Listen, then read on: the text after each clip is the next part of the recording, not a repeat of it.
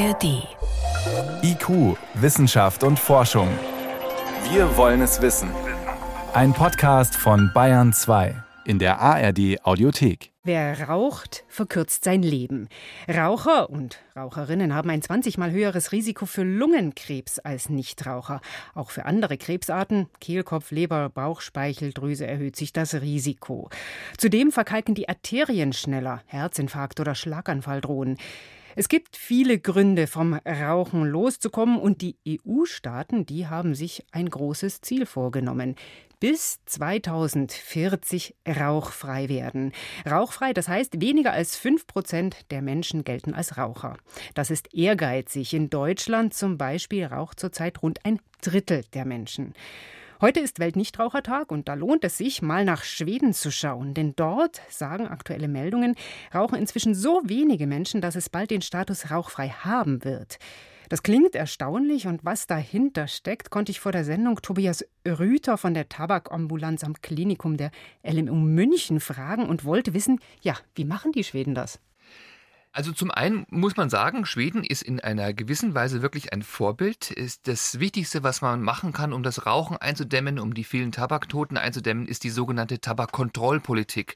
Das heißt, man muss politische, vernünftige Maßnahmen machen, dass das Rauchen teurer wird uninteressant wird und einfach weniger wird. Und da war Schweden viel früher. Die haben schon viele Jahre vor uns ein Rauchverbot in Gaststätten der Gastronomie eingeführt, was wir außerhalb von Bayern und noch zwei weiteren Bundesländern immer noch nicht haben. In Berlin kann man immer noch in den Gaststätten rauchen. Das ja. muss man bedenken. Es genau. ist nicht überall so streng wie hier. In Bayern ist das ist wirklich toll. Wir haben ein Rauchgesetz, das wir bei rauchfreier Gastronomie haben, haben schon nach einem Jahr gesehen, dass wir 15 Prozent weniger Aufnahmen wegen Herzinfarkt in Krankenhäusern haben. Also es ist Politik ist eigentlich das, was man wirklich machen kann gegen Rauchen. Was hat denn Schweden ansonsten noch gemacht? Sie haben erwähnt Rauchverbot in Gaststätten. Was denn sonst noch? Dann Werbeverbot, viel früher Werbeverbot. Dann haben sie mehr Geld ausgegeben für Prävention an Schulen. Sie haben spannendere Kampagnen, die mehr auf Jugendliche sind, auf den Zigarettenschachteln gemacht. Schockbilder oder eben was Ja, Schockbilder anderes? nützen gar nicht so toll, sondern wir wissen zum Beispiel, dass Jugendliche, äh, wir wollen ja, dass die Leute nicht anfangen mit dem Rauchen, weil wenn jemand schon mal raucht, ist es sehr schwierig aufzuhören. Und wir wissen, bei Jugendlichen wirken Schockbilder nicht, weil Jugendlichen haben, und das ist wissenschaftlich bestätigt, den sogenannten Mythos der Unsterblichkeit. Also so ein 16-Jähriger, dem man sagt, mit 40 bist du aber sehr krank, der sagt, ist mir egal, ich will sowieso nicht 40 werden.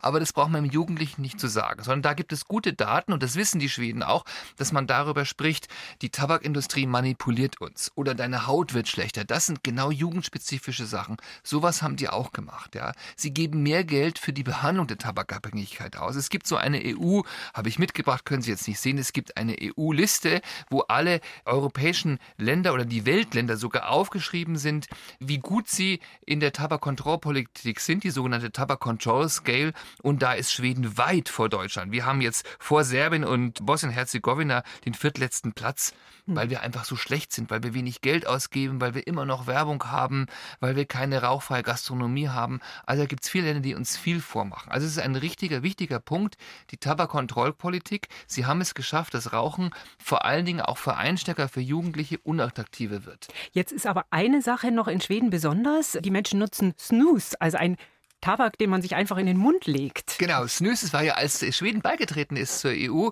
war ja so eine Bedingung, dass dieser Snus, dieser Tabak, was ich gleich erkläre, was das ist, weiterhin erlaubt bleibt. So dass das einzige EU-Land ist, wo dieser Tabak erlaubt ist. Das sind kleine Tabakplättchen, die man sich zwischen die Lippe und die Zahnschleimhaut, die Mundschleimhaut tut und dann wird da, da ist Tabak drin und der gibt dann über, über die Mundschleimhaut Nikotin ab in den Körper. Das heißt, es ist nicht so, dass dieses Snus äh, ungefährlich ist. Überhaupt nicht. Es ist Tabak, den man sich zuführt. Es wird nicht inhaliert. Wir haben deutlich weniger, also frappierend weniger Lungenkrebsfälle in, in Schweden als in Deutschland zum Beispiel. Kann man sagen, das kleinere Übel und man kann sich's abschauen?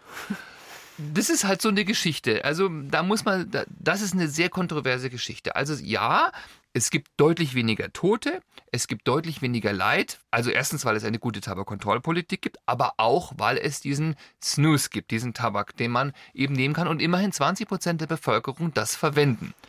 Wenn Sie so wollen, ist das eine Risikoreduktion. Das Prinzip heißt Risikoreduktion Harm Reduction. Das ist eine große Diskussion. Schweden hat uns zumindest gezeigt, wenn man eine risikoärmere Substanz hat, dann gehen die Fälle runter von diesen schweren Erkrankungen. Wir haben weniger Todesfälle.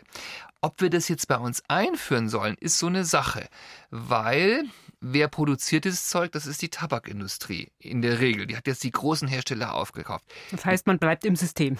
Genau, und man ist es sozusagen anders als jetzt zum Beispiel beim Methadon. Also für Heroinkrank geben wir in Praxen ja das ein Heroinersatzstoff aus oder sogar reines Heroin, aber eben kontrolliert.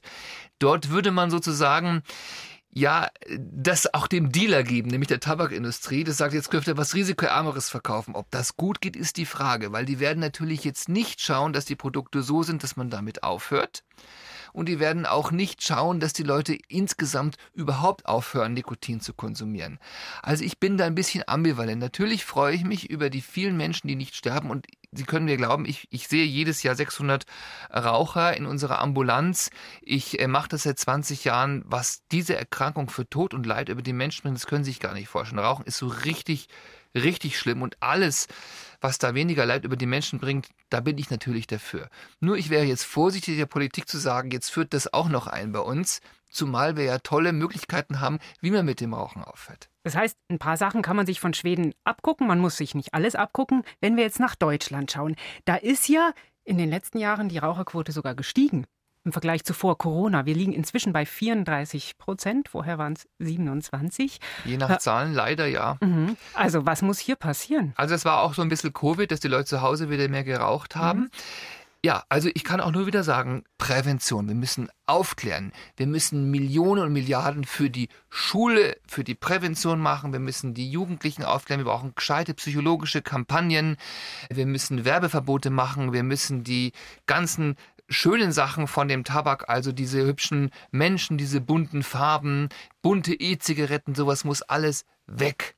Ja, da ist die Politik viel zu sanft, weil die Tabakindustrie zu scharf ist. Äh, wir müssen die Sachen teuer machen.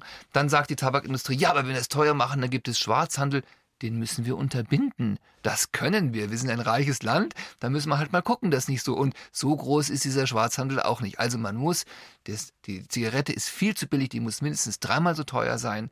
Völlig verbieten ist nichts, weil dann hat man Prohibitionsverhältnisse, dann kriegen wir eine Mafia oder sowas.